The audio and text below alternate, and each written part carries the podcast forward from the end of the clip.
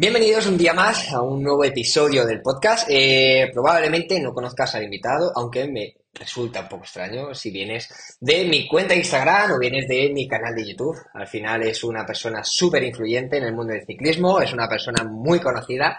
Él es fotógrafo, youtuber, influencer, mountain biker y para mí uno de mis referentes. Así que no me gustan mucho a mí las presentaciones y por eso prefiero que te presentes tú. Para todos los que no te conocen, bienvenido. ¿Quién es Antonio Prado? ¿Qué tal, Vic? ¿Qué tal? Muchas gracias por la presentación. Y, nada, y muchas gracias por invitarme al podcast, que a mí sabes que me gusta mucho charlar de estas cosas. Ha sido relativamente fácil ponernos de acuerdo, así que aquí estamos.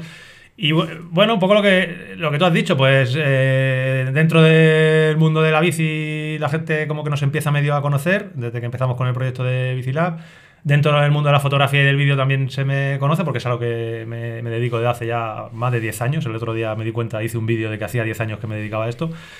Y bueno, soy Antonio Prado, eh, formo parte de, de Bicilab y, soy la persona que está detrás de processingraw.com, que es una página web dedicada a la formación de fotografía y de vídeo, un canal de YouTube. hacemos un poquito de todo. Pues muy bien y... Eh, Multidisciplinares, ya sabes. Sí, sí, no, no, ya, ya. Y yo te quería preguntar, porque mucha gente no lo sabrá, yo sí, ¿no? Pero eh, me gustaría que profundizáramos un poquito más. Eh, ¿Cómo ha llegado Antonio Prado a, pues, al mundo de la fotografía, al mundo de YouTube y demás? Pues es, la historia es curiosa, la he contado ya alguna vez y básicamente sigue siempre relacionada la fotografía con la, con la bici, que son mis dos grandes pasiones.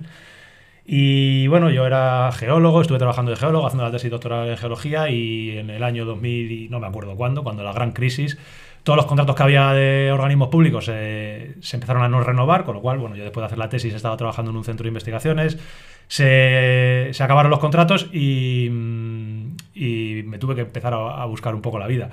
En aquella época yo me había hecho de manera totalmente de, de, hobby un blog. O sea, se llevaba, era la época en la que se llevaban los blogs, en la que yo lo que hacía era como tutoriales escritos de cómo hacía yo mis fotos. A mí me gustaba la fotografía a nivel aficionado, igual que me gusta la bicicleta ahora a nivel aficionado. Entonces, eh, como siempre me gustaba mucho pues, compartir las cosas que yo aprendía, yo aprendía cosas en foros y luego las ponía en, ese blog. Eh, cuando se acabaron los contratos, y ahí viene un poco el punto de inflexión de todo, yo me acuerdo que, claro, tenía que buscarme la vida y lo primero que pensé, y aquí también se empieza a cerrar un poco el círculo, es eh, montar una tienda de bicis, que es lo que a mí me gustaba. Yo quería montar una tienda de bicis. Y en esa época, otro gran amigo que seguramente también conozcáis, eh, se le acaba de acabar también su contrato de investigación y acaba de montar una tienda de bicis, que es Charlie, Charlie de Mechanic, de Bicilab.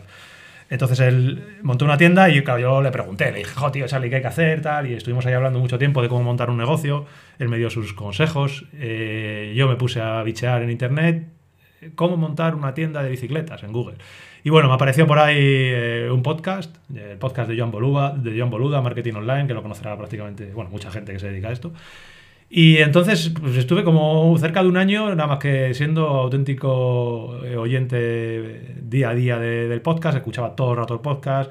Eh, ya se me pasó lo de la tienda de bici porque me di cuenta que ese blog de fotografía que había nacido hacía un par de años antes podía llegar a ser eh, un trabajo, porque me daba cuenta escuchando gente de ese podcast y testimonios y pues, gente que tenía un, blog de, yo qué sé, de pintar jarrones chinos y que había conseguido llegar a vivir de ello. Y digo, José, yo tengo aquí un blog de fotografía que está de puta madre, que ha ido creciendo de manera natural porque lo iba compartiendo por ahí por Facebook y tal.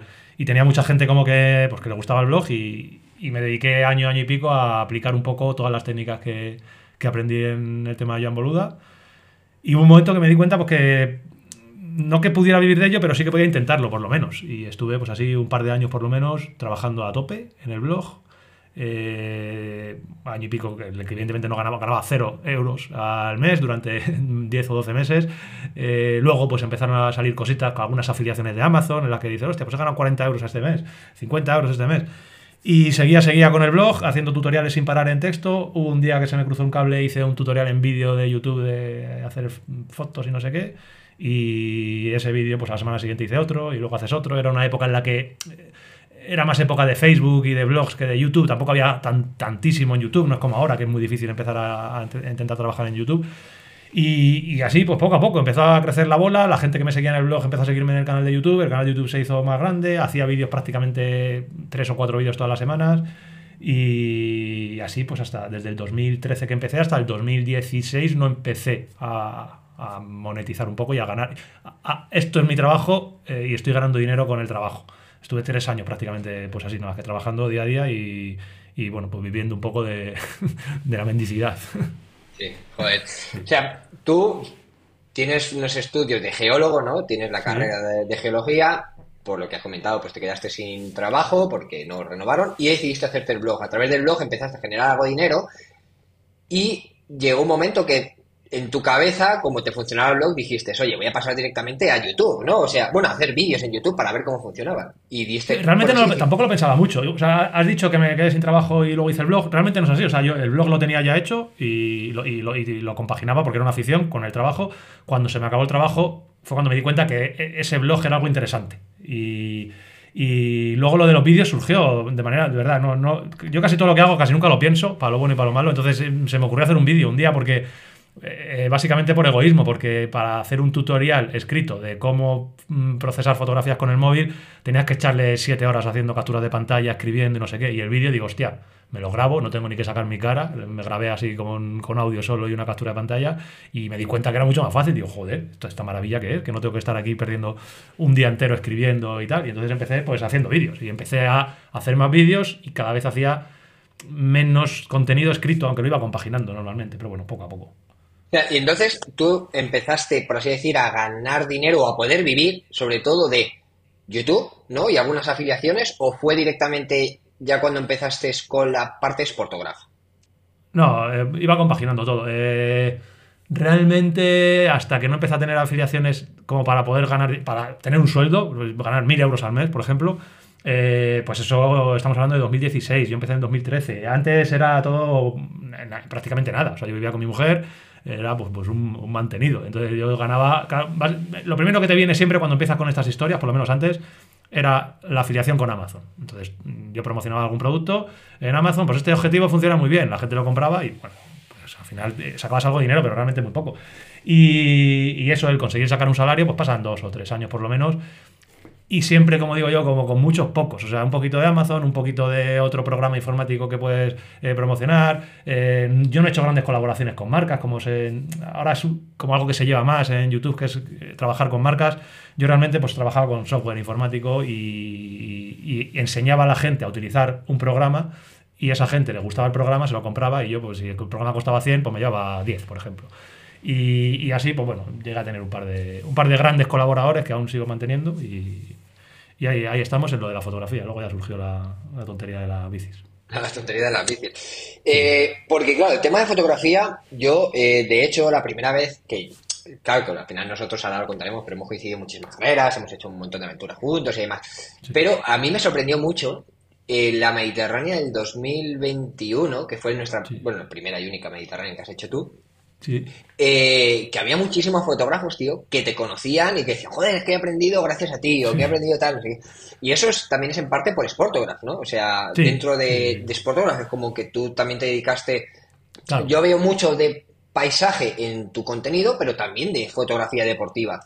Entonces, eh, con Sportograph, ¿cómo, ¿cómo surgió eso y, para ti qué te ha marcado? También, eh, mola, son historias que son. Eh, buena, buena pregunta, porque además has dicho un par de cosas que son interesantes, lo del paisaje y el deporte, que al final es lo que, lo que me hizo crecer un poco en este mundo.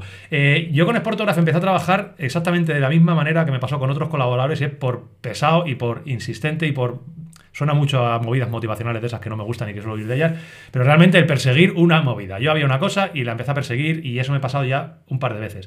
Con Sportograph yo les conocía desde que yo hice la Andalucía Bike Race como participante 2014, creo.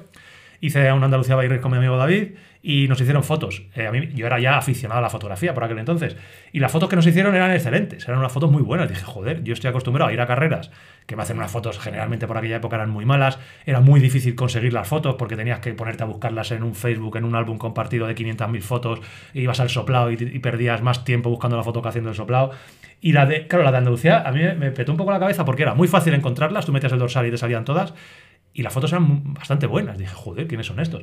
Me puse a investigar un poco y les encontré por ahí. Era una empresa alemana pues que se estaba ya empezando a, meter en el mundo de la, de la fotografía deportiva. Y les escribí, les escribí, les dije, oye chicos, que no tenéis ni puta idea de quién soy, pero a mí me gusta mucho la fotografía, me gusta mucho la bici. Les escribí un correo pues, muy de, mi rollo, de casi como si fuéramos colegas, decir, me flipa lo que hacéis y me molaría trabajar con vosotros. Ya ves tú, una empresa, cuando recibieron el correo, no me contestaron, directamente no me contestaron. Pasaron uno o dos meses y me acuerdo, volví a, a escribir el correo otra vez, le digo, oye, por aquel entonces ya tenía Processing RAW funcionando a nivel de tutoriales y tal. Les expliqué, les dijo, oye, que aquí me sigue la gente en Facebook, que soy súper famoso y tal.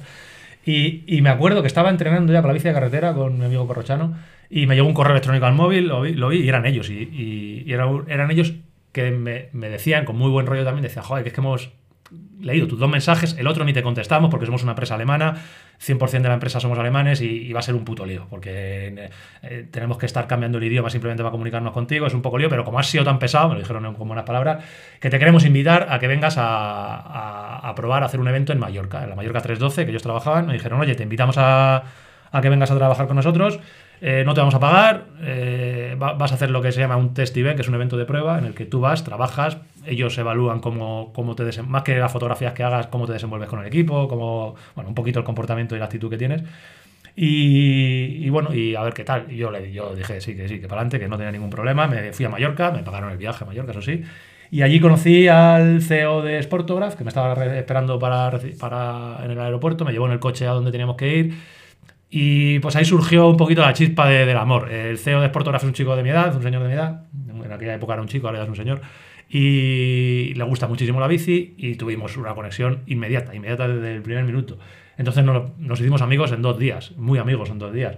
Eh, cuando acabó Mallorca 312, que yo estuve trabajando allí pues, desde las 6 de la mañana hasta las 7 de la tarde que acaba eso, o 9 de la tarde, eh, me, me fui a Madrid, me volví a Madrid al día siguiente y ya en- recuerdo cuando estaba en el finger de, de Adolfo Suárez de Barajas, me mandó un correo, me dice, oye Antun, Antonio, que si que nos interesaría crear un equipo de fotógrafos en España, que te puedes encargar tú de buscar fotógrafos, como conoces a mucha gente de allí en España, pues intenta encargarte de buscar fotógrafos y puedes crear un equipo de fotógrafos para que los eventos que hacemos en España, pues no tener que enviar a la gente de Alemania, que es una inversión y incluso a nivel de idioma para gestionar con los organizadores en más rollo, y yo, claro, yo flipaba, porque yo, esa era, época era pre-2016, eso estamos hablando de 2015, entiendo, por ahí, 2016-15. Y, joder, pues me hizo, me hizo mucha ilusión. Recuerdo que hice una publicación en Facebook de Processing Raw contando esto, oye, que, que se está buscando fotógrafos deportivos para hacer un equipo en España de Sportograph. Claro, tú imagínate, época post-crisis, eh, mandas una publicación en Facebook que se empezó a, a viralizar. Yo recibí yo, yo no, o sea, no te puedo decir, pero por lo menos 200 o 300 mensajes de fotógrafos pues que les interesaba el este. Tenía que ponerme a, contarles la película de cómo funciona Sportora, de qué es Sportora, la mayoría no lo conocían, con todas las suspicacias que levanta que alguien te esté ofreciendo un trabajo, que eso ya levanta, dudas, que encima ese trabajo, el primer día que vas a trabajar, y eso ya es política de Sportora, no tenía nada que ver conmigo, no te lo pagaban, igual que cuando yo fui a, Mallorca no te lo pagan, entonces claro, la gente que es muy desconfiada y con razón, pues dice, "Ah, estos cabrones lo que quieren es un fotógrafo para que haga este evento y ya no le vuelven a llamar.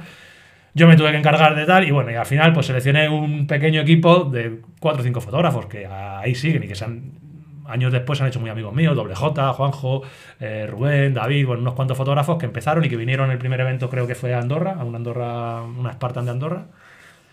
Todos con todas las dudas del mundo, las mismas que tenía yo en Mallorca, y allí fueron pues sin cobrar, hicieron el trabajo y luego pues, el equipo fue creciendo. Eh, pasaron un par de años y ya llegamos a ser 25 30 fotógrafos. A día de hoy yo no sé los fotógrafos que hay en España, pues yo me he desvinculado totalmente ya de la, de la empresa porque bueno, llega un momento en el que eh, no, no, me, no me cundía trabajar ahí. Y fueron cuatro, cinco, seis años por lo menos muy muy bonitos trabajando con Sportograph, recorriendo todo el mundo, desde Australia, eh, Fi- Filipinas, bueno, todo, todo, todo, todo el mundo, cubriendo, haciendo eventos fotográficos y que yo era capaz de compaginar con todo el tema de Processing RAW de la formación. Entonces yo cuando estaba trabajando en un evento fotográfico, pues me hacía por ejemplo un directo contando cómo estaba haciendo las fotos, cómo ponía los flashes, eh, todo muy formativo. Eso en España funcionó muy bien, haciendo directos de Instagram, una época en la que tampoco se hacían muchos directos y había muchísimos, muchísimos fotógrafos, como tú dices que en Mediterránea te diste cuenta, pues que, que le gustaba eso, porque iban viendo en el campo cómo estaba trabajando alguien que era profesional, porque yo me dedicaba casi full time a eso. Y así pues me hice un hueco muy grande en el mundo de la fotografía deportiva. De hecho, llegó un momento en el que, hostia, se vinculaba mucho a Processing RAW con... O sea, buscabas un fotógrafo deportivo y yo, evidentemente, lejos de ser el mejor, pero aparecía siempre. O sea, siempre estaba Processing. Si buscabas el Congreso de Fotografía Deportiva, pues el nombre que se le venía a la gente era el mío, porque me hice muy popular en aquella época. eh, y así yo me lo pasé muy bien, disfruté mucho, estoy eternamente agradecido a Sportograph. Y, y nada, y ahí se, se quedó una época muy bonita, la verdad. Joder, Qué guay. Sí, pues sí a mí La, verdad es que me, chocó mucho eso, ¿no? Que al final, joder, que ahora no, nos pasa, ¿no? bueno, te pasará a ti también con Vigilab, que al final llegas a alguna carrera, joder, pues es que te sigo tal, no sé qué, pues fue un poco eso, pero con el tema de la fotografía. O yo vi un poco reflejado eso, que al final era también nuestros comienzos dentro del mundo de YouTube. Eh, ahora que, has comentado que al final pues te hiciste una persona influyente, una persona conocida, a día de hoy actualmente eh, también eres muy conocido en el mundo del ciclismo, ¿no? Al final, pues también eres una persona que la gente te conoce y, te sigue y sigue a vigilar. ¿Cómo surgió eso? Porque a mí me genera curiosidad, joder, al final a ti la fotografía te iba bien, tenías tu canal, tenías tus historias, y decir, coño, ¿por qué te embarcas en otra cosa? ¿Por qué este lío? ¿Por qué este lío? Claro, o sea, ¿por qué cuando te funciona bien y el, poco o tiempo que te quede dices, coño, ¿por qué no aproveches para estar con tu familia o amigos o en el sofá? ¿Sabes? ¿Por qué? Eh, yo, yo también me, lo pregunto, la verdad. O sea, no, te he dicho antes, al principio de, cuando estábamos charlando, que hago las cosas muchas veces sin pensar. Igual que cuando tú me ves trazando, bajando las cuestas, que flipas, pues yo es lo mismo. Yo me tiro por ahí y no pienso y, lo hago. Esto venía de que de manera muy improvisada. O sea, yo se lo comenté a Charlie alguna vez, después de haber visto algún vídeo de. Eh, ¿Cómo se llama? El de Jim Milner, el de los Dream Bills, este que hace Dream Bills tan guapos. Pues lo mismo, igual que cuando Sportograph vi que había gente que hacía fotos muy buenas por encima de la media, dije, joder, qué guapo está esto. Cuando me llegó un Dream Build de Jim Milner, estaba por encima de la media, no era un vídeo grabado con una GoPro o un vídeo grabado con un móvil. Yo empecé a ver ahí, eh, desde el punto de vista audiovisual, cosas que no estaba acostumbrado a ver en, YouTube ciclismo. Y me gustó, y claro, dije, joder, yo tengo los medios, porque claro, yo por aquella época ya tenía, estamos ahora, no, sé qué año sería eso, 2020 a lo mejor. Eh, tenía ya los medios audiovisuales porque ya me dedicaba 100% a la fotografía y al vídeo. Tenía los conocimientos porque me dedicaba profesionalmente a ello y tenía a uno de mis mejores amigos, que era Charlie, que tenía la tienda de bicicletas. Digo, joder, es que tenemos, no tenemos nada, que perder. Quiero decir, vamos a grabar cómo montas un, un vídeo, una bici. Yo grabo el vídeo y lo monto y a ver cómo queda. Y bueno, Charlie ya sabes que le, da más vueltas, o él, está siempre ahí metido en la tienda y le, costaba más verlo, hasta que una vez casi que nos autoobligamos a decir, venga, vamos a quedar este sábado. me acuerdo que quedamos un sábado los dos en la tienda cerrada. Charlie montó su Cube AMS blanca y azul, eh, yo lo grabé, monté el vídeo, el vídeo quedó muy, muy, muy guapo, el primer vídeo, y fue como una, como la versión de prueba, como ese mayor camino, pues fue lo mismo para Charlie. Y quedó muy chulo. Eh, a partir de ahí... Eh, la idea era hacer solamente eso. Era como a mí por aquella época, y bueno, me sigue gustando. Me gustaba más cambiar de bici que, otra cosa. Eh, claro, yo llevaba muchos años en los que yo me hice la inversión de una bicicleta y lo que hacía era cuando pasaba un año, año y pico, pues la cambiaba, eh, la vendía, no me, no me, importaba perder el tiempo en, venderla, me compraba otra, cambiaba las cosas, siempre he estado trasteando mucho y digo, joder, pues vamos a hacer seguimiento de, todas, de todas mis tonterías. Eh, por aquella época fue cuando ya me compré la Epic, eh, la Epic ese Works, aquella roja tan chula, que le montamos muchas cosas chulas, hicimos el vídeo. Iban a ser solo Dream Bills, pero al final, pues una, una ruta que hicimos, que creo que también estabas tú, la que hicimos de Genaro en Patones, eh, la grabamos. fuimos a grabarla haciendo pues, algunas bromas y algunas coñas, entre todos la grabamos, nos lo pasamos bien y subimos la ruta también, que fue creo la primera ruta tipo blog, tipo más habitual de YouTube. Y siempre con algo que tenía yo muy en mente era que lo que quería hacer era el contenido que se hacía habitualmente en YouTube de ciclismo, pero trayendo la calidad audiovisual que yo ya tenía del mundo de la foto y del vídeo. En YouTube de foto y vídeo la calidad es muy buena. O sea, tú no puedes hacer un contenido eh, audiovisual muy pobre si estás dedicado al mundo de la fotografía y el vídeo. En ciclismo da igual, porque la, gente está acostumbrada a eso, a que te graben con una GoPro y ya está. De hecho, se sigue haciendo. Y de hecho, la, por ejemplo, hay casos muy. Ivonne Zugasti, por ejemplo, que es el youtuber más grande y con mayor audiencia que tenemos, pues él se graba con una GoPro. Y al final lo importante es el contenido. Pero yo lo que quería hacer era que el contenido fuera lo mejor posible, pero sobre todo con mucha calidad. Entonces, tú ves ahora ese primer vídeo, por ejemplo, y es un vídeo que tiene un montaje currado. O sea, es un vídeo que que tiene sus horas de, edición, sus horas de tal, y así fuimos haciendo vídeos. Eh, veníamos un poco dopados con respecto al resto de youtubers, porque claro, yo traía mucha gente de Processing Raw, no es como empezar de cero, que sabes tú que es eh, complicado de principio. Entonces yo cuando en el canal de vídeo y, y, foto dije que habría otro nuevo canal de YouTube de bicis, pues a lo mejor se vinieron mil personas, eso cuesta sacarlo de cero. Eh, y no es lo mismo publicar un vídeo y que lo veas tú y tus cuatro amigos a que le publicas un vídeo y ya tenías mil visualizaciones. Y esto está guapo. Entonces, en ese sentido, ahí partíamos con un poco de ventaja. Eh, y poco a poco ya fue ya todo de manera muy, muy orgánica, haciendo vídeos, haciendo vídeos y ya está. Joder, qué guay, tío. Eh, yo me pregunto, creo que nunca te lo he preguntado, pero me gustaría saberlo, y creo que la gente también. ¿Cuándo Antonio Prado empezó a montar en bici el por qué. ¿Qué fue lo que te hizo en ti que dijera, joder, quiero empezar a montar en bici? ¿no? Pues al final, yo qué sé, hay gente que por un amigo, un conocido su padre y su primo. Yo, a ver, yo siempre he estado bastante. Mi familia siempre ha estado muy vinculada al mundo del deporte desde, que yo nací. Mi padre era maratoniano, eh, la época en la que no había tantos maratonianos o tantos runners como, como, ya, como hay ahora. Y yo todos los recuerdos que tengo de mis fines de semana, de mis vacaciones, era irme a las carreras que iba mi padre. Pues igual que vamos a hablar a la Mediterránea Epic o a Tartesos, pues él iba a correr la media maratón de Calviá o los 10 kilómetros de donde fuera. Y yo iba con él y con mi familia, entonces íbamos siempre. Cuando él iba a entrenar por las tardes, ya llega un momento cuando yo tenía 8 o 9 años, pues que yo recuerdo, el recuerdo que tengo es ir en bici con él. No me voy más atrás, la típica bici que hemos tenido todos que nos traen los reyes. Pero ya siendo así un poquito mayor, pues yo iba, eh, mi padre iba corriendo por el parque de los arbolitos en Entrevías y yo iba con la bici con él. Y así empiezas a montar en bici, a montar en bici. Mmm, y como a prácticamente todo el mundo, a los que les gusta. Y yo que he mamado mucho las carreras, pues me gustaban las carreras. Con 16, 17 años creo que empieza como la segunda fase, que es cuando ya me empiezan a gustar las carreras. Eh, nos apuntamos en un equipillo que hicimos unos cuantos amigos, en gente de Sonseca de Toledo, hicimos un equipo, nos apuntábamos a carreras de aquí del Open de Madrid, el Coronas y todo eso. Había mucho menos que lo que hay ahora, claro, el mountain bike por aquella época Estamos hablando de que había muy, poquita gente, pero había carreras ya en la época de, eso, de Antonio Ortiz, de Javi Notario, de, de Márquez, toda esa gente. Y ahí nos apuntábamos a carreras. Eh, estuve tres o cuatro años bastante metido en el equipo. Me acuerdo de. Yo ya por aquella época entrenaba, evidentemente sin entrenador y sin nada, pero yo recuerdo mi hoja, que tenía una hoja, no había Strava, no había nada. Tenía un folio en casa con sus columnas y sus filas de lunes, martes a domingo y cuántos kilómetros había hecho, un cuadradito más pequeño con la velocidad media que había hecho y otro cuadradito con la distancia. Y me lo apuntaba y tenía ahí mi libro de registro que me fliparía, por cierto, encontrarlo ahora. Se lo he dicho a mi madre alguna vez que lo busque. Y, luego con 18, 19 años ya, eh, ya la cabeza se va a otras cosas, ya te gusta otro tipo de salseo. Dejé de montar en bici y estuve pues 4, 5, 6, 7 años, no recuerdo, hasta que cuando ya entré al centro este de investigaciones, ya después de, hacer la carrera y tal, conocí a un amigo que empezó con. iba con la mountain bike, claro, a mí el veneno me entró, yo ya le volví a ver, recuerdo ya registrarme en Foro MTV y al día siguiente de registrarme creo que me compré una, una bicicleta de segunda mano, una Colwer, no me acuerdo el modelo, una Colwer Poison de segunda mano. Y ya recuerdo ir a pesarla, fíjate tú, estamos hablando ya, yo recuerdo pillarla y, pesarla, que era, muy, era súper ligerita, una bici de, aluminio eh, rígida. Y, bueno, pues 3, 4 años estuve con esa bicicleta ya saliendo de manera habitual lo que ahora consideramos pues el típico dominguero, típico globero, pues yo los domingos salía a globear con mis amigos y, y hacer cosas. Hacíamos vídeos, que esa historia muy buena. Yo tengo muchos vídeos de esa época en la que yo me grababa con cualquier cámara china de esas que tenía, nos grabábamos. Ser eso los inicios de, de, YouTube.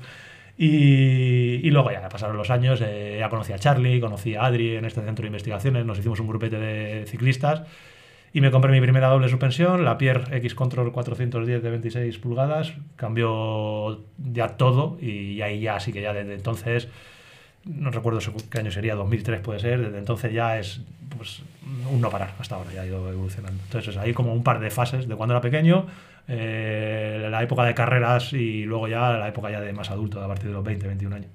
qué, guay. Sí, al final yo creo que es como todo, ¿no? Pues al final siempre de pequeño se empieza con la bici, pues tú en este caso con, este con tu padre y demás, Luego tienes la época de la, adolescencia, luego pues se te picó otra vez eh, otro poquito y, luego pues ya estamos a tope, tío. y ahora Master 40 ya... Y encima ahora es parte de tu trabajo, tío. O sea, que es que ya, ya no es que digas... Es, es parte del trabajo también. La mayor parte del trabajo. Realmente yo a día de hoy, no sé si es una, en una buena elección, no, estoy seguro que no lo es. Eh, el 80% de mi tiempo está invertido en Bicilab, en la creación de contenido de Bicilab eh, todo el tema de foto y de vídeo, pues aún siendo mi principal negocio y lo que me, realmente lo que me da de comer, pues eh, le dedico mucho menos tiempo porque llega un momento, y eso nos pasa a todos en cualquier aspecto de la vida, que cuando una afición se convierte en trabajo, pierde un poco la pasión que tienes por ella. Entonces yo no es que haya perdido la pasión por la fotografía, pero sí que es cierto que es mi trabajo. A mí lo que me flipa es la bicicleta y lo que estoy deseando es salir a entrenar y salir a montar en bici y llegará un momento, y no tengo mucha duda, de que cuando Bicilab eh, esté más consolidado y se convierta en mi trabajo real durante tres o cuatro años, pues seguramente le tenga menos cariño a la bicicleta porque ya estará hasta los huevos de, venga, otra vez, que tienes que montar en bici. A lo mejor me vuelvo otra vez a, la fotografía, no sé. Alguna historia se me ocurrirá, no te preocupes. Algo crearé, ¿no? Ah, eh, pues relacionado un poco con esto, yo te quería preguntar, si a día de hoy Antun o Antonio Prado tuviera que comenzar de cero con lo que sabes, ¿por dónde empezarías? ¿Fotografía o empezarías por el, en el mundo del ciclismo? Fotografía. 100%. Sí, a nivel profesional es, eh, creo que es mucho más... Hay, dos aspectos muy diferentes eh, y que se confunden muy habitualmente, que es la popularidad y la, eh, la profesionalidad. Entonces, a nivel popular, evidentemente, dedicarte a un nicho como es el de la bicicleta es mucho más sencillo. O sea, pero tremendamente más sencillo por una movida muy fácil y es que hay mucha más gente practicando ciclismo, practicando atletismo, practicando deporte, que gente muy, muy aficionada a la fotografía. Eh, el problema es que, y, eso lo he hablado con mucha gente, realmente convertir, eh, te- tener un canal de, de contenido de ciclismo, convertirlo en tu fuente de trabajo es muy difícil. Es tremendamente difícil, tú, tú lo sabes, lo estás intentando y sabes que, que es muy, muy complicado porque es puro entretenimiento. Es muy difícil eh, que la gente sea capaz de, de pagar por ver contenido ciclista. O sea, realmente estás viendo algo, no, no, no, es muy difícil que se haga tu forma de trabajo. En la fotografía en el vídeo pasa otra cosa, que es formación, no es, eh, no es entretenimiento. Tú luego, de- depende de la personalidad que tengas y de cómo quieras enfocar tu, tu contenido, puedes sumarle a esa, eh, a esa formación el, eh, el entretenimiento, que es lo que yo siempre he intentado en Processing Raw. En, en Processing Raw yo siempre tenía una, una máxima, y es cuando alguien acabe de ver un vídeo eh, de Processing Raw tiene que haber aprendido algo y tiene que haberse pasado bien. O sea, y, y era como las dos cosas. Acababa el vídeo de hacerlo y digo, he enseñado algo, se lo han pasado bien, una de las dos cosas, o si pueden ser las dos. Por la formación la gente sí paga. Por el entretenimiento se paga menos. Se se paga por ir al fútbol y se paga por ir a una obra de teatro y cada vez menos. Entonces es, es muy complicado. Ya entra a formar parte del tema de las marcas, tienes que empezar a trabajar con, con terceros y es mucho más, mucho más difícil y, y es mucho más fácil perder el control. Yo si volviera a empezar, volvería, volvería con la fotografía y con el vídeo y seguramente hiciera cosas algo diferentes o, no. O sea, no, no tengo claro tampoco lo típico de decir, si volvieras atrás, ¿qué cambiarías? No, no tengo claro. Yo estoy muy contento con lo que he conseguido, la verdad, y cómo lo he hecho. Qué guay, tío. Bueno, pues está bien al final. Y ahora que hemos hablado igual, que ya sabemos cuál es tu dedicación, a mí me genera mucha curiosidad, porque claro, yo también estoy metido en ese día a día, ¿no? De qué es lo que hay que hacer, qué no, qué tal, qué qué. Eh, ¿Cómo eh, tú puedes abarcar tanto? Es decir, al final, la gente que te siga, pues ve que te dedicas a fotografía, te dedicas a bicicleta, te dedicas a montar bici, te dedicas a la familia, tienes tu tiempo libre. ¿Cómo es un día a día de Antonio Prado, por así decir? Para que la gente lo sepa. Es- es un poco sorprendente incluso para mí. O sea, yo muchas veces lo pienso y digo, pero ¿cómo y acaba el día y digo, ¿cómo he podido hacer todas estas cosas? Yo creo que yo desde pequeño soy bastante eh, hiperactivo a nivel, es decir, no que esté eh, diagnosticado con ningún tipo de, de- trastorno de hiperactividad, pero hago muchas cosas y hablo muy deprisa. Si me estáis escuchando seguramente me tengáis que poner a 0,75. Yo creo que eso es un síntoma ya de, que todo va muy rápido.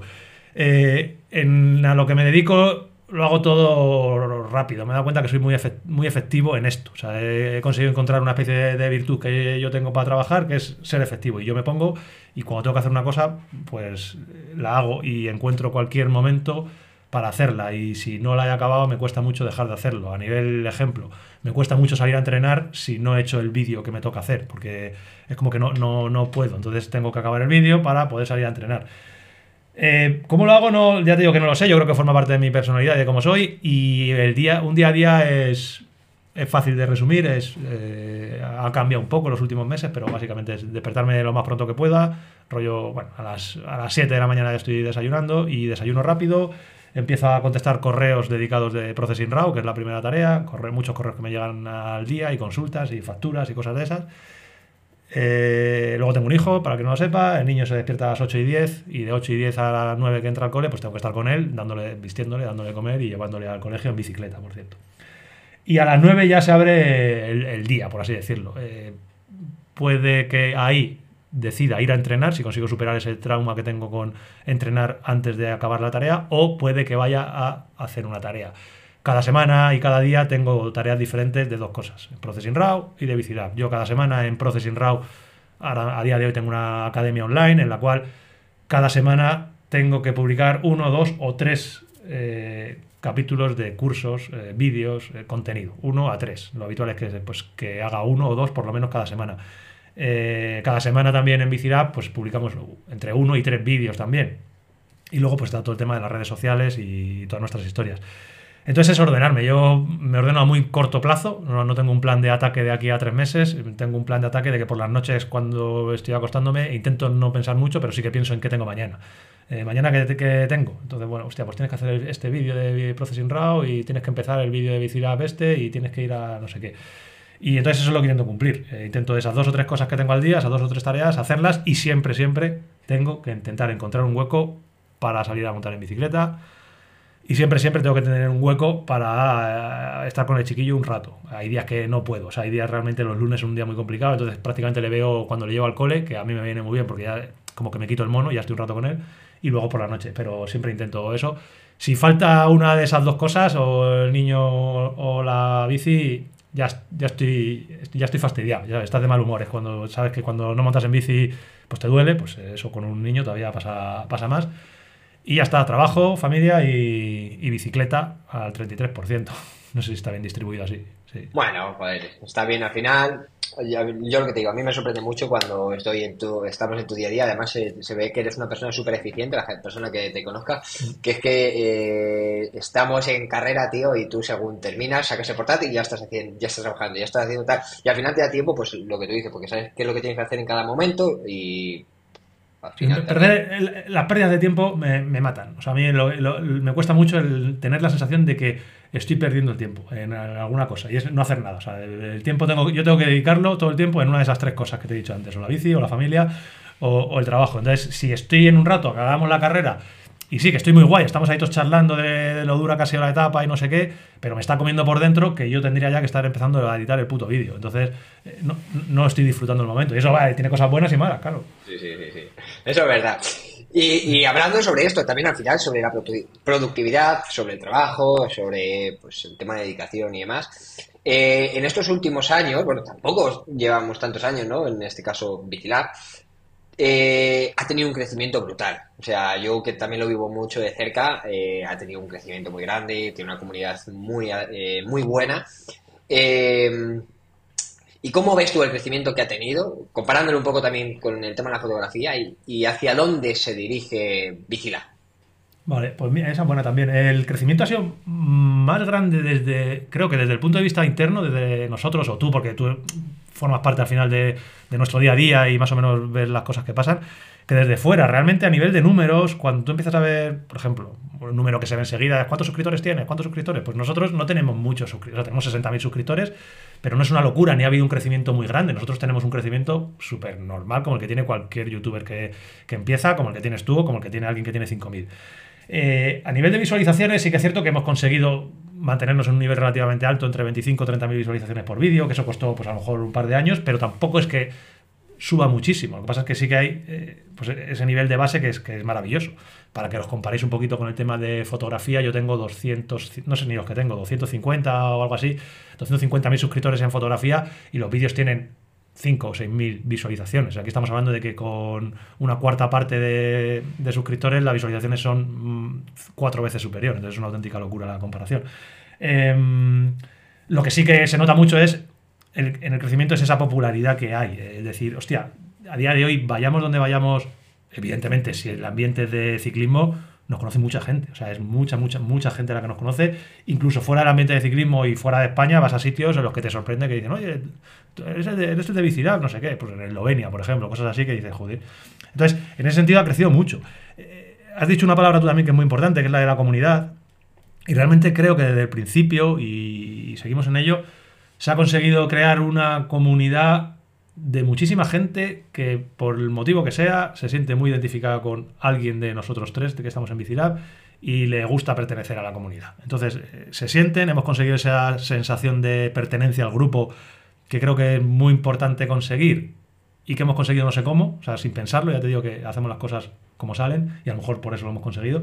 Y, a día de hoy hay mucha gente a la que tú te das cuenta que, que le gusta ese rollo, que le gusta Bicilab y que le gusta sentirse parte de Bicilab y que pues, por eso a lo mejor cogen y se compran un maillot, un maillot que a lo mejor ni les gusta el maillot, pero cogen y se lo compran porque quieren ir a una carrera y que no solo que no les dé vergüenza, sino que se sientan orgullosos de, pertenecer a, esa comunidad. Y eso nos pasa a todos con cosas muy variopintas, o sea, no es que hay gente que le como que menosprecia un poco eso, decir, mira este payaso que lleva el, maillot de un youtuber. A ver, a mí me pasa con una marca de zapatillas. Yo tengo una marca, a mí me gusta una marca de zapatillas en concreto y cada vez que veo a alguien con esa marca de zapatillas es como, hostia, es de mi tribu, ¿sabes? Es, tienes esa sensación de que nos saludamos así. bueno, pues esas cosas yo creo que han pasado un poco en, en Bicilab, creo. Joder, y hacia, o sea, ahora que has comentado, eh, que ha salido el tema de la comunidad, uno de los pasos que se acaba de dar, pues se ha creado el, nuevo Vigilante Team, ¿no? Eh, que la verdad es que ha tenido mucho éxito, ¿no? Por lo que hemos hablado, estamos, estamos en ello. muy contentos, tío. O sea, al final, joder, ha funcionado y bueno, que tendrá. Pero, ¿hacia dónde va? ¿Dónde habéis pensado en hacia dónde queréis ir? ¿Qué es lo que queréis conseguir? Y al final, eh, mucha gente también se pregunta, perdona que te corte, mucha gente se pregunta y dice que, joder, eh, ¿por qué no Charlie, ¿no? que al final tiene Bicilab, ¿por qué no se desliga de bicis y se hace una tienda que sea solamente Bicilab? ¿Por qué no Antonio Prado deja la fotografía y se dedica 100% a Bicilab? ¿Hacia dónde veis que va esto y qué es lo que... Qué es lo que es otra vez un poco lo mismo. Realmente no tenemos... y eso creo que es negativo. No tenemos un plan de un plan de, ataque de todo esto. Eh, sabemos que tenemos una herramienta ahora muy potente pensamos muchas cosas de vez en cuando, pero es muy complicado llevarlas a cabo. A nivel, Charlie tiene su negocio, yo tengo mi negocio. Es complicado dejar uno de esos negocios para focalizarlo en otra cosa. Quizá si no lo planteáramos, a lo mejor sería lo correcto hacer algo así. Y, a largo plazo lo que nos gustaría es pues aprovechar eso que te he dicho de toda esa comunidad que tenemos para poder convertirlo en esa eh, manera de, que se convierta en nuestro trabajo, sea como sea, hay muchas formas. O sea, lo que hemos hecho ahora, el paso que hemos hecho del, equipo, pues viene también a, colación de, una demanda. O sea, realmente la gente en las carreras nos decía, joder, ¿por qué no te hacemos un equipo Bicilab? Que estamos mucha gente, cada uno federado, y, y entonces, de esa idea pues surge la posibilidad de hacer un equipo, un equipo mm, como el que hay en tu pueblo, pero no con la gente de tu pueblo, sino con la gente de todo, de todo el mundo, vamos, fundamentalmente de España, pero porque hay gente de Argentina, hay gente de México y que se quieren meter aquí. Eh, de aquí también me traigo un poco toda la experiencia que yo tengo de, Processing Raw a la hora de hacer mi academia y hacer eh, mm, pues el membership set que yo tengo de fotografía, pues es un poco traértelo al, club y ofrecer algo que a la gente le pueda interesar. O sea, porque tú puedes tener cualquier negocio en mente decir, hostia, esto lo voy a monetizar de esta manera, pero como no pienses en que le interesa a la gente, no va a funcionar. O sea, tú tienes que estar ofreciendo a, la gente que te sigue, tienes que ponerte en su cabeza y decir, hostia, a mí me interesaría pertenecer a un equipo pagando un dinero al mes, pues depende, depende de, eso que me vaya a traer. Entonces hemos tenido que pensar qué le puede interesar a la gente, eh, qué les podemos ofrecer, pues les podemos ofrecer nutrición, les podemos ofrecer una equipación, les podemos ofrecer, como por ejemplo, la tontería del ranking es una de las cosas que más nos ilusiona y que más ilusiona a la comunidad. Puede parecer una estupidez, para el que no sepa lo que estoy hablando, pues hemos creado un, un ranking, ¿no? una página web, con un informático nos ha desarrollado una página web en el que toda la gente que esté en el equipo, pues mete sus resultados. Y mete sus resultados de sus carreras y en función de la categoría que tenga la carrera, pues le da unos puntos, pues como si fueran puntos UCI. Como somos tan paquetes que no conseguimos puntos UCI, nos cuesta mucho conseguir puntos UCI, pues nos damos nuestros puntos. Y nos hacemos nuestra clasificación para que todo el mundo pues esté ahí jugando. Entonces son cosas que son ideas que se te van ocurriendo y que crees que pueden interesar a la gente y las pones en práctica. Esto ha funcionado muy bien. Eh, de cara al futuro, pues evidentemente seguiremos con, con el tema del equipo intentando hacerlo más y más grande. Queremos eh, focalizarnos mucho ahora también en el tema de las chicas, que es un tema muy complicado en el mundo del ciclismo y muy poco, sobre todo en mountain bike hay, por, no sé por qué motivo, pero seguro que nos lo explica alguien, eh, poca afición femenina. Entonces vamos a intentar, pues eso, que haya más afición femenina y más presencia femenina en la, en la bicicleta. Y luego de un futuro más, más lejano, a mí personalmente sí que me gustaría eh, hacer algo conjunto con Charlie y con Jota, pues más ya a nivel físico, más que a nivel virtual. Pero eso es algo ya que tengo yo en, mi corazoncito y que ya veremos si se puede llevar a cabo o no se puede llevar a cabo. No hay nada en concreto, o sea que simplemente ideas de hacer algo físico.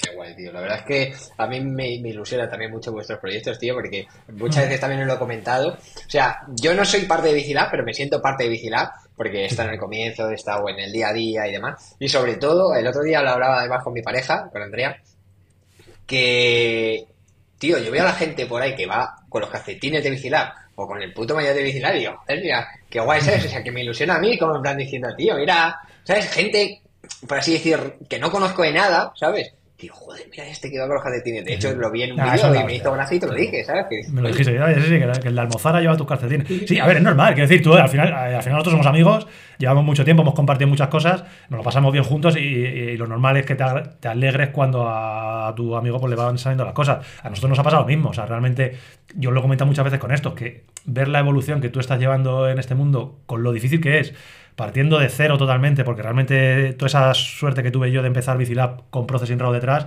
es una ventaja. Tú has empezado prácticamente de cero y poco a poco, pues siguiendo esa meta y, y- y con tus herramientas, ostras, pues estás consiguiendo dedicarte a ello. Y eso pues no puede hacer más que, pues, que te llene de orgullo, claro. Yo, yo, yo me alegro mucho cuando Sí. las cosas funcionan a un amigo. a, a- a ti- a lo que dices ahora, que, que- que es verdad, a ti te ayudó Processing Raw y a Víctor Jurado Bike le ha ayudado Vigilar, por así decir. ¿Sabes? Sí, que también es como que, que nos ha ayudado, que nos hemos, igual que está pasando ahora con Edu Talfer, eh, al final gente que sí que nos conocemos, que al final nos, nos ayudamos entre todos y al final el crecimiento. Es retroalim- retroalimentarse un poco en la medida de lo posible, sin ser muy pesados. Tampoco, lo que tampoco vamos a hacer es forzar las cosas. Es decir, porque a ti te gusta Bicilab, te va a gustar Víctor Jurado. Y, y va a estar todo el día. No porque no funciona así. O sea, eh, tiene un público, Víctor Jurado tiene un público y Edu Talavera tiene otro público. Eh, lo que se puede hacer es pues, lo que hacemos: jugar entre nosotros y, y pasarnos la bola de vez en cuando. Y al final, si lo que se hace está bien, va a venir bien, eso está claro. Y yo no dudo de que igual que a ti te haya ido bien algunas cosas de Bicilab o a Edu Talavera, que en un futuro cercano, pues cosas que Víctor Jurado nos pueda ofrecer, eh, a Bicilab le vayan a ir bien o al revés. Entonces, al final, la retroalimentación de los crea- creator content. Sí, eso es bueno, eso Qué bueno. rabia, eh, qué rabia de palabras. Eh, eh, ahora que hemos hablado, al final, que hemos vivido muchas aventuras, muchas experiencias, sobre todo también Bicilab, eh, una de las cosas que también eh, te ha hecho, has podido vivir, es muchas carreras, muchas aventuras, muchas. A mí me gustaría que eh, nos recomendaras o recomendaras pruebas que más, la, la prueba que más te haya gustado a ti, de todas las que has hecho, obviamente sin tener la cosita esa de decir que hay pepis porque sé mejor, que obviamente puede que sea la mejor, ¿cuál prueba recomendarías tú a la gente? ¿Sabes? A ver, Cape Epic, que es la mejor que he hecho nunca. Y, además sé que no la hemos que, no, que, que la gente que ha visto nuestros vídeos, y me lo has comentado tú muchas veces, eh, no hemos sido capaces de transmitir lo, lo que realmente era. Cape Epic juega en otra puta liga en todos los aspectos. Eh, entonces es algo que evidentemente no puedes recomendar a todo el mundo porque simplemente a nivel eh, económico es una auténtica locura. Pero sí que es algo que a nivel objetivo largo plazo cualquier persona que sea muy muy aficionada al mountain bike debería de tener. Es decir, no voy a hacer en el 2025, pero a lo mejor en el 2030 o cuando cumpla 40 años. Yo tengo un amigo, Michael, que dice, yo cuando cumpla 40 años voy a ir a la Cape. Pues bueno, pues cuando cumplas 40 años te lo puedes planificar si no tienes 39 ahora, que si no es más complicado. Y, y ya cosas más terrenales, eh, de alto nivel recomiendo Andalucía Bike Race porque me gusta por la variedad que tiene. Y de un nivel más asequible en todos los aspectos, a mí me gusta mucho una carrera que ha sal- ha salido este año, que es Wineland, es una carrera que hicimos en Requena, y, y que creo que reúne dos cosas que están muy bien, eh, mucho ocio alrededor de la carrera, lo tiene muy bien montado. Es una carrera asequible, diría yo, a nivel físico, como siempre, ya sabes tú que depende de lo rápido que vayas, pero si quieres ir lento, puedes ir lento. Hay otras carreras que tienen tanto desnivel que no hay manera de no sufrir. Aquí creo que se puede no sufrir. Y a nivel técnico, eh, puede ser adecuada para el 90% de los ciclistas. Si estás empezando, evidentemente no, pero tampoco te, te planteas hacer una ruta de dos días. Pero cualquier persona que ya se plantea hacer una ruta de dos días es porque ya de vez en cuando monta en bicicleta. Y el nivel técnico está chulo porque gente muy técnica, como puede ser tú, puedes ir muy deprisa y te lo vas a pasar bien, porque vas más deprisa. Gente un poco menos técnica como yo, puedes ir a un ritmo lo más alto que te da y te lo pasas bien, no te aburres porque no hay pisteo. Y gente muy, muy poco técnica puede hacerlo despacito. O sea, no es la típica ruta que tienes que bajarte de la bicicleta todo el rato para bajar las bicis. A lo mejor alguien muy, muy poco técnico tiene que bajarse en cuatro pasos, pues no pasa nada. Entonces creo que para todo el público funciona. Son dos días, que la gente es un fin de semana, está cerca de casi todo. Y a mí me gusta mucho. Sé que hay muchas carreras de ese estilo, pero de las que yo he hecho me viene en mente esa. Luego hay otras cosas ya más, más locas, como Apenínica y cosas así, pero que creo que se van un poco más de- del público objetivo medio, creo. Sí, sí, que al final hay que valorar todo, ¿no? No solamente los Tiempo, recorridos, dinero. sino la económica, El eh, tiempo. el tiempo también, que al final una penínica es una semana, tienes que irte antes, un par de días, tal, tal. Bueno, sí, al final, bueno. Como todo. Eh, últimas dos preguntas, para no alargar mucho esto. Mm, para personas que están comenzando en el ciclismo, ¿qué consejo mm, fundamental, por así decir, le darías con la experiencia que tú ya tienes? Tú ya tienes X años en la bici, has hecho muchas cosas, has cambiado de bicis, has hecho carreras, has hecho tal, pero ¿qué es el consejo que tú le darías a alguien que fuera Pues mira, hay, hay una cosa que para mí es esencial y que a mí me cambia mucho la manera de disfrutar de la bicicleta, y no sé si tiene que ver con la bici o no, pero es el aprender a planificar rutas. Fíjate tú qué tontería te voy a decir. O sea, es, es, el ser capaz de tener las herramientas, tanto a nivel cerebral de qué es lo que quieres hacer, como a nivel de informático, de herramientas, de tener un dispositivo en el que tú puedas eh, crear una ruta de la zona a la que vas a ir, de vacaciones, a la zona de, tu entorno. No depender de nadie, no depender de que te tenga que llevar tu amigo siempre al mismo sitio, sino que tú, en tu casa, el día antes, tan tranquilo, te seas capaz de, de planificarte una ruta, te la metas a tu, tu, dispositivo, que ya te da cierta satisfacción el hacer todo eso y, y puedas explorar yo soy un poco lobo solitario, ya lo sabes tú, me gusta salir mucho con gente, pero me gusta salir solo. Eh, antes, en la época antigua, salía con mapas que me metían en el maillot y, se destrozaban del sudor. Y a mí ahora me gusta mucho pues, planificar rutas y, hacerlas. Eh, si las puedo hacer con compañeros, mejor, pero si las tengo que hacer solos, no tengo, no tengo problema. Entonces, eh, más allá de material, más allá de, tener objetivos, de prepararte carreras y tal, porque los objetivos son muy diferentes es muy divertido explorar tu entorno, por lo menos para, alguien como yo. Entonces, a mí ser capaz de explorar tus alrededores con la bicicleta, prepararte un viaje de dos o tres días, eso para mí es, eh, hace que te acabes enganchando al ciclismo sí o sí, y luego ya todo viene. O sea, ya va viniendo, el carbono ya va, ya va llegando luego. Pero, pero el tener la posibilidad de prepararte rutas, porque yo conozco mucha gente que está empezando ahora, ¿y dónde voy? ¿Y, y cómo? Lo mejor es ser capaz tú de hacerlo, ¿sabes? De decir, venga, si yo vivo aquí, me voy a buscar esta aplicación que me vienen todos los mapas y voy a ver por dónde se mueve la gente. Y cuando eres capaz de tener eso, te lo pasas muy bien, creo. Sí, sí, sí, sí. La verdad es que de hecho una de las cosas que a mí también me molaba mucho cuando comenzamos es que al final quedábamos para ir a hacer la carrera de no sé dónde para conocer el recorrido y al final molaba un montón porque dices, coño, por, sí. por aquí no hemos pasado. Me acuerdo cuando fuimos a 101 Miradores, creo que se llama, o 101 Gladiadores sí, sí, o algo así. Joder, no, pasamos de puta madre. Guay, guay, guay, me gusta, me gusta eso. Eh, Viaje, planificar viajes de vez en cuando, eh, independientemente de que tu nivel sea relativamente bajo. Eh, es muy fácil planificarte un viaje con un par de amigos de fin de semana a los Pirineos y te, y te alquilas ahí. O sea, eso es la hostia. Eso no hay carrera que se le aproxime a hacerte un training camp de esos tú solo. Eh, y yo he hecho, ya te digo, de todos los niveles, desde cuando he andado más, que andaba más y en los puertos me iba a apretar, hasta cuando no andaba ni un carajo absoluto, que lo único que iba a hacer era ir a, beber cerveza, a, cocinar cocido, que me acuerdo en, estuvimos en Pirineos, y a hacer rutas de mountain bike ahí cortitas de 20 kilómetros, porque es a lo que dábamos. Y los recuerdos que tengo son espectaculares. A ver, qué guay, qué guay.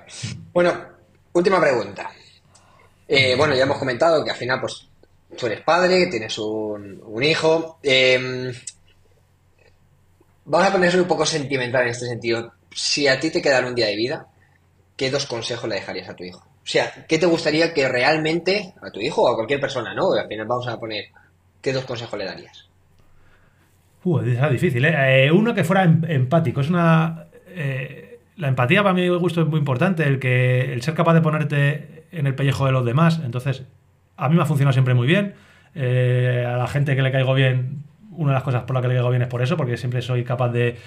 Eh, tú puedes decirme algo que no me gusta mucho, pero siempre creo ser capaz de ponerme en tu situación y si me lo estás diciendo es por algo, o sea, el ser capaz de pensarlo y entonces la gente que es muy empática creo que, que, pues tiene visos de, llegar lejos, porque al final acabas entrando bien a la gente. Y luego que haga lo posible por disfrutar, pero eso es muy complicado si tu único objetivo es disfrutar, porque al final cuando tu único objetivo es disfrutar puede que acabes pisoteando a, la gente y eso viene un poco también a colación de lo de la empatía. Da lo máximo para disfrutar de la vida, de lo que te guste, de hacer lo que te guste, pero sí, sin pisotear a nadie. O sea, piensa siempre en lo que estás haciendo y que no todo, que no todo vale. Entonces, bueno, y intenta disfrutar, o sea, tener un objetivo decir, hostia, es que yo lo que mi mayor objetivo es, es ir a Cape Epic. Pues haz todo lo que puedas por ir a Cape Epic, pero no, no pisotees a nadie y vete poquito a poquito y ten paciencia. La, la paciencia también es importante. Otro, otro consejo. Otro consejo, extra. Consejo. Guay, tío, pues nada, por último, recomiéndame a alguien que creas que puedo traer aquí al podcast, al episodio, que creo que puede aportarnos. Eh, no me digas Charlie y Jota porque van a venir, no, no, o, o, intentaré sí, sí. Que, que, vengan. pero quiero que me recomiendes a alguien que tú creas que puede aportar a nuestra comunidad. ¿sabes? A ver, eh, fuera del mundo del ciclismo, a ver, no es, no es fácil porque es un, un pope. Fuera del mundo del ciclismo, eh, yo siempre tengo que recomendar a Joan Boluda. Para mí, Joan Boluda es una persona de la que ya aprendí muchísimo. Ya he hablado con él a posteriori porque le debo gran parte de, de lo que yo soy. Y sé que es una persona que es difícil que venga al podcast, pero oye, eh, lo que hemos dicho, hay que intentar tener los objetivos y luchar por ellos sin pisotear a nadie. Así que bueno, sería, sería una- un aporte muy, muy, muy bueno porque es un tío que tiene muchas cosas que decir de cualquier cosa. Guay, tío. Pues nada, que lo primero quería darte las gracias por acompañarnos. Creo que ha sido una charla muy amena. Al final, el objetivo de esta charla también era conocer a Antonio Prado, conocer a ese Antum de Antum. Bicilab, ¿no? Eh, la verdad es que, joder, yo para mí, muchas veces te lo he dicho, o sea, tengo admiración contigo, de, joder, lo que haces, cómo lo construyes como tal, al final eres buena persona, o eso parece. Entonces, que darle las gracias, espero que la gente te conozca. Ah, antes que se me olvide, pues todas tus redes sociales, Bicilab, Instagram, YouTube, todo, y el podcast también. Claro, eso es el podcast que también es muy interesante y que, joder, no hemos hablado de ello, pero ya hablaremos en su día porque la verdad es que es un podcast de referencia sobre todo en el mundo del ciclismo y esperemos que a nivel mundial de, de todos los temas. Y Eso es. nada, que, joder, con muchísimas gracias por todo, Anton, tío. Gracias a ti y nada, dale duro, sigue con el podcast que yo creo que es una, una cosa que está muy, muy, muy, muy chulo y a tener constancia y no, no lo dejes. Muchas gracias, tío. Nos vemos. Chao.